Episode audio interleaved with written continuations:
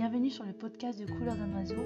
Aujourd'hui, je vous présente un épisode de dépression que j'ai vécu en espérant que ça puisse aider d'autres personnes qui peut-être vivent la même chose. Voilà, bonne écoute et vos commentaires sont les bienvenus à la fin. N'hésitez pas à me contacter si vous avez des questions.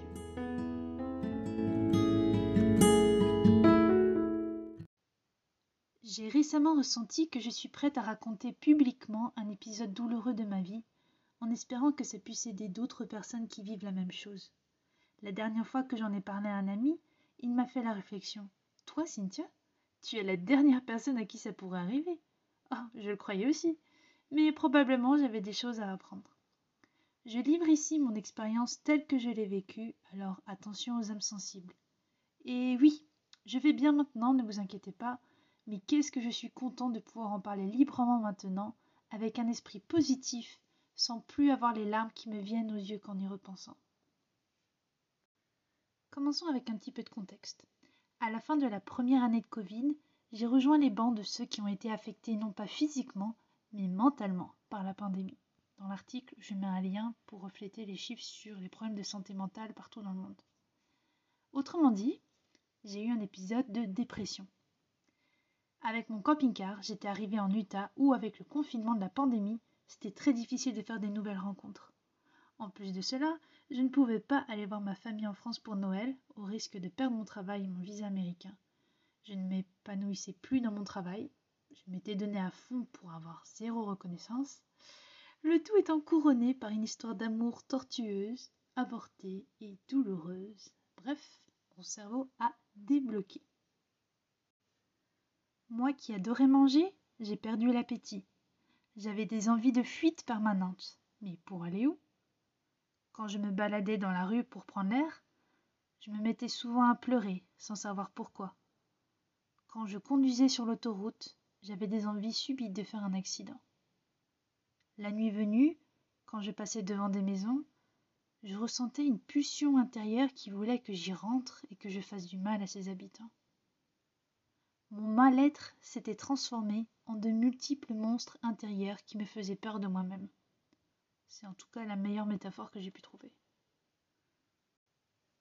Peut-être dans un espoir de chasser mes propres démons, j'ai fait une reprise de la chanson Monsters sur ma chaîne YouTube, le lien d'un article. Elle décrivait très bien ce que j'aurais voulu qu'on me dise à ce moment-là, et cette chanson d'ailleurs m'avait touché en plein cœur lorsque je l'avais entendue pour la première fois. J'ai tellement bien extériorisé mes sentiments dans ce clip vidéo que je sais que certaines personnes ont même été dérangées parce qu'elles la trouvaient trop sombre. J'ai une amie qui n'a pas réussi à aller jusqu'au bout car elle se sentait trop mal à l'aise en la regardant. C'est vrai, j'essayais d'extérioriser tout ce que j'avais en moi, réveillant peut-être ainsi les monstres d'autres personnes. Mais l'extériorisation ne m'a pas suffi pour que j'aille mieux. Un matin, je me suis réveillée et j'ai passé la journée dans le canapé où je dormais sans me lever, sans aller aux toilettes, sans manger, sans boire, sans me connecter pour mon boulot. Le soir même, j'ai appelé mon manager et je lui ai dit que je ne viendrais pas cette semaine, ni celle d'après. Il a très bien réagi et m'a dit d'aller voir au moins un docteur. Je suis donc allée voir une doctoresse très compréhensive qui m'a diagnostiqué une dépression à l'aide d'un questionnaire, puis m'a donné congé de mon travail pendant quelques semaines pour que je me concentre sur moi. J'avais carte blanche pour prendre soin de moi. Et j'ai commencé par un jeûne de trois jours. Merci Camille pour ton inspiration. Et ce jeûne a remis à zéro mes hormones. Je marchais beaucoup, je prenais le soleil, je faisais des activités qui me faisaient plaisir à moi, comme cuisiner, dessiner, faire de la guitare.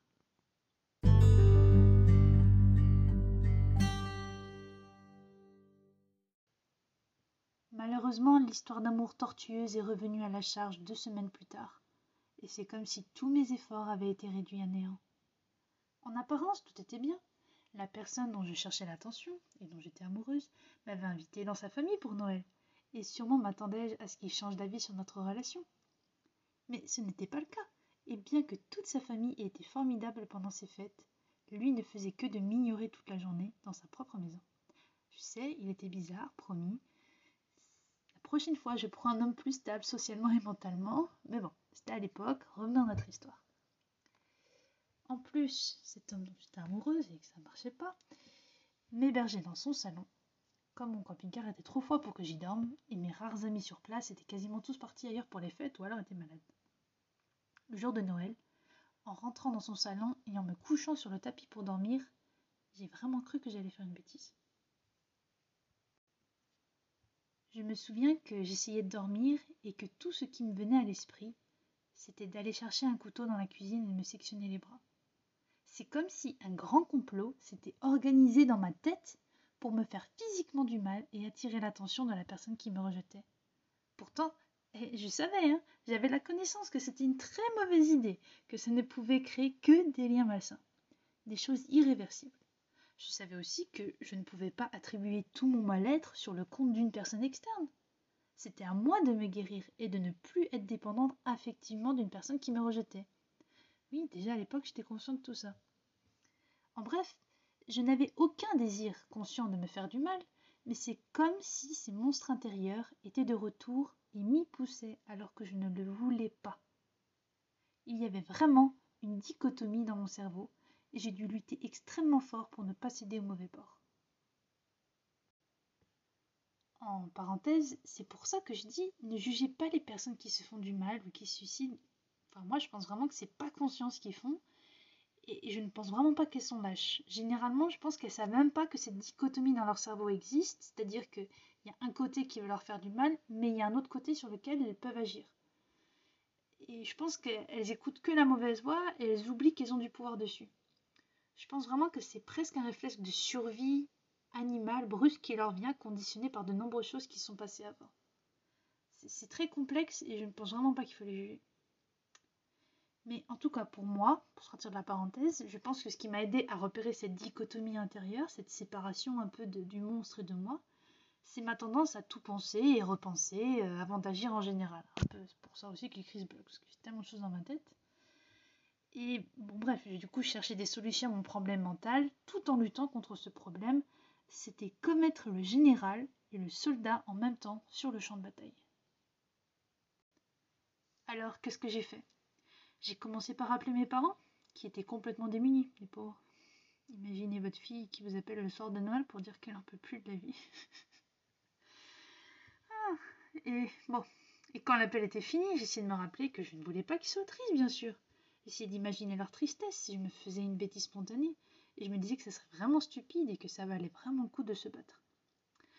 Ce soir-là, donc, vous avez compris, c'était le combat de la théorie, mes connaissances, contre la pratique, le cerveau qui fait des siennes, cette dichotomie un peu soudaine.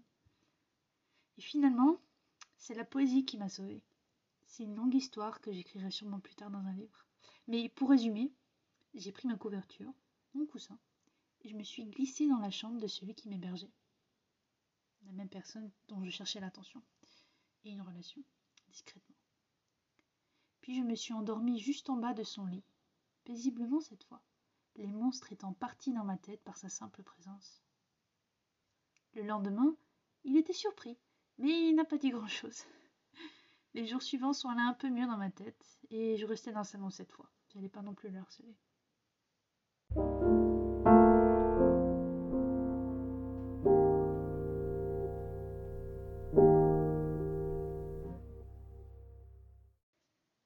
Façon générale, on me connaît comme une fille super optimiste, J'adore remonter le moral des gens, leur dire ce qui est possible, de suivre leurs rêves, tout ça. Alors, je pensais que si je me confiais à quelqu'un sur ce qui m'arrivait, les gens n'auraient plus la même image de moi. J'avais peur de me confier même à mes amis proches. Je ne pensais pas qu'on pourrait comprendre la chose absurde qui m'arrivait. Une fille optimiste qui a un épisode de dépression. Au mieux, on me dirait mais tu vis une vie de rêve, c'est juste un coup de mou, ça va passer.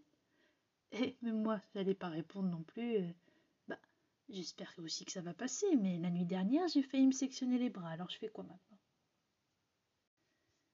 Bon, vous l'avez compris, toute cette histoire de dépression et d'attachement déraisonné était un cours très très dur pour mon ego, parce que je pensais vraiment avoir atteint mon paradis en achetant mon camping-car six mois plus tôt, comme peut-être vous l'avez entendu, pour y vivre et voyager.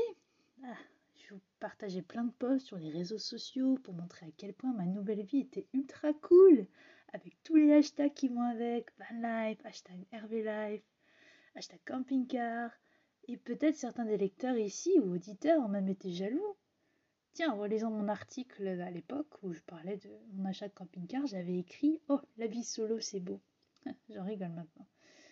La vie solo, c'est beau, sur le court terme sûrement, mais à long terme, pas ça.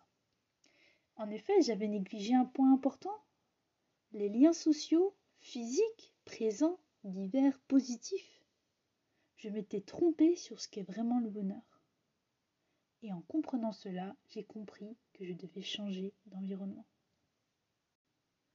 Je ne sais plus qui, mais quelqu'un a dit un jour dans un joli post Instagram Si vous ressentez l'envie de quitter cette vie, cela ne veut pas dire que vous voulez finir votre existence. Ça veut juste dire qu'il y a des éléments dans votre vie actuelle dont vous ne voulez plus. Alors, quittez votre vie actuelle et commencez-en une nouvelle. Dans l'article, je mets un lien vers une super page Instagram, si ça peut vous donner plus d'inspiration au jour le jour. Ça, c'est pour mes références culturelles. Mais voilà, du coup, j'ai compris que je devais aller dans un endroit où ça serait plus simple pour moi de créer des nouvelles relations positives. Je devais finir ma vie actuelle et en commencer une autre. Cela faisait un certain temps en fait que je pensais aller à Hawaï, notamment grâce au confinement, les billets d'avion étaient peu chers.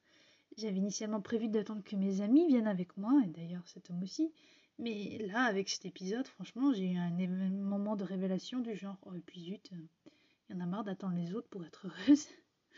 Résultat, en trois jours, j'ai acheté mon billet, déménagé mes affaires du camping-car et hop, le soir du Nouvel An, j'étais à Honolulu.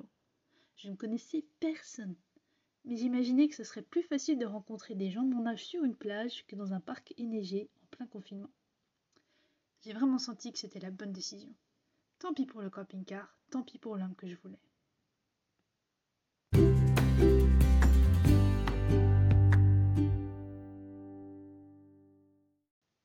Pendant toute la préparation de ce déménagement, à peine deux jours, je me suis sentie comme transportée par les anges. Tout s'est passé incroyablement parfaitement en très peu de temps. Trouver un endroit où garer le camping-car pour les mois à venir, trouver une entreprise qui fasse son hivernage, acheter la dernière housse au magasin pour le protéger du temps, réserver le test de Covid, faire les valises, vider le frigo, acheter le billet. Dans l'avion traversant le Pacifique, je me sentais comme dans une ambulance. J'aurais pu être morte et transportée au paradis pour trouver le repos. Je pense que franchement je me serais sentie pareil. Même lorsqu'à l'arrivée, j'ai découvert que mon Airbnb annulé et que je n'avais nulle part où aller et dormir, je me sentais en paix. Je me suis juste dit que j'allais dormir sur la plage et puis voilà. Heureusement, je n'ai pas fait cette erreur de m'isoler à nouveau les anges m'ont guidé à la sortie de l'aéroport vers une autre jeune fille qui rejoignait une auberge de jeunesse, avec qui nous avons partagé l'Uber. En parlant au manager à l'arrivée, il restait bien une place de libre dans l'auberge. Quel miracle Au dernier moment, le soir du Nouvel An.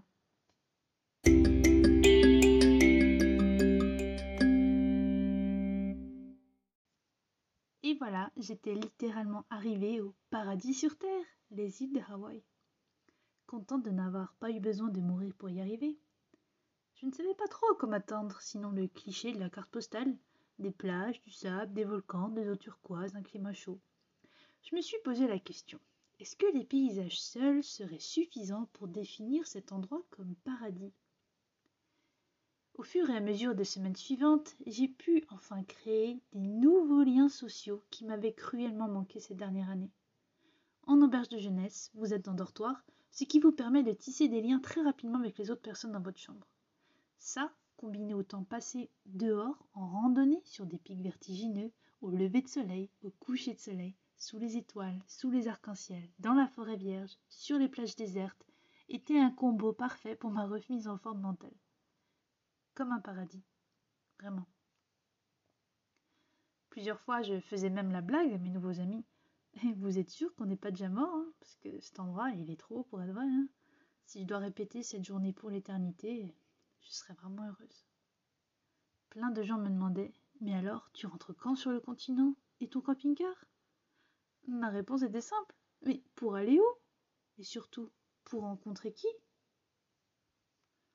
Il faut aussi ajouter que sur Hawaï, il y a cette sorte de island vibe qui fait que les gens sont plutôt relax en général et je pense que le soleil donne une bonne dose de vitamine D à tout le monde.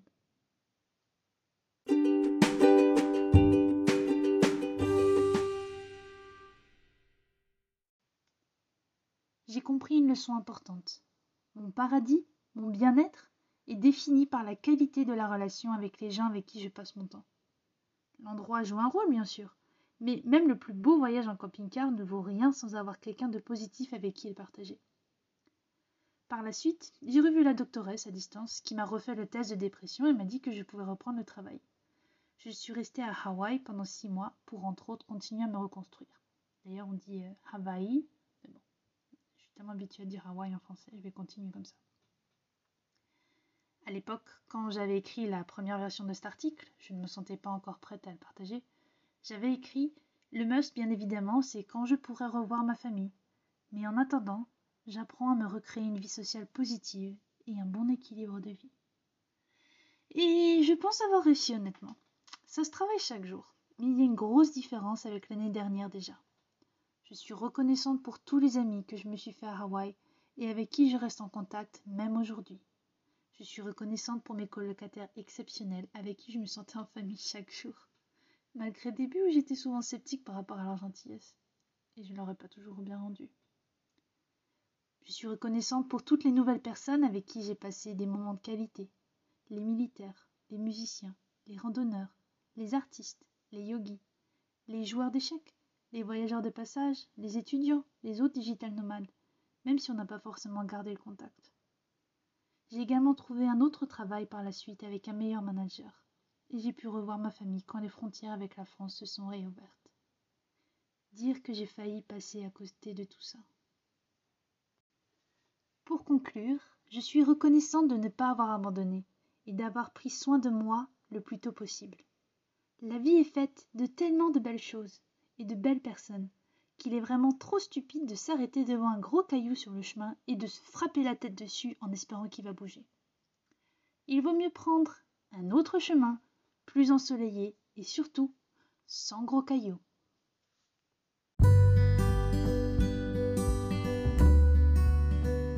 Merci d'avoir écouté cet article. Si vous êtes reconnu dans cet article et que vous avez besoin d'aide, appelez le numéro 15 ou 112 en Europe et allez voir votre docteur aller chez un ami, dans une auberge de jeunesse, n'importe où. Et s'il y a du soleil, c'est mieux. Essayez de changer au moins une variable de votre vie actuelle, parce qu'on mérite tous de vivre et d'être heureux. comme j'ai dit, vos commentaires sont les bienvenus. Si vous voulez me partager votre, vos expériences, c'est super. À bientôt.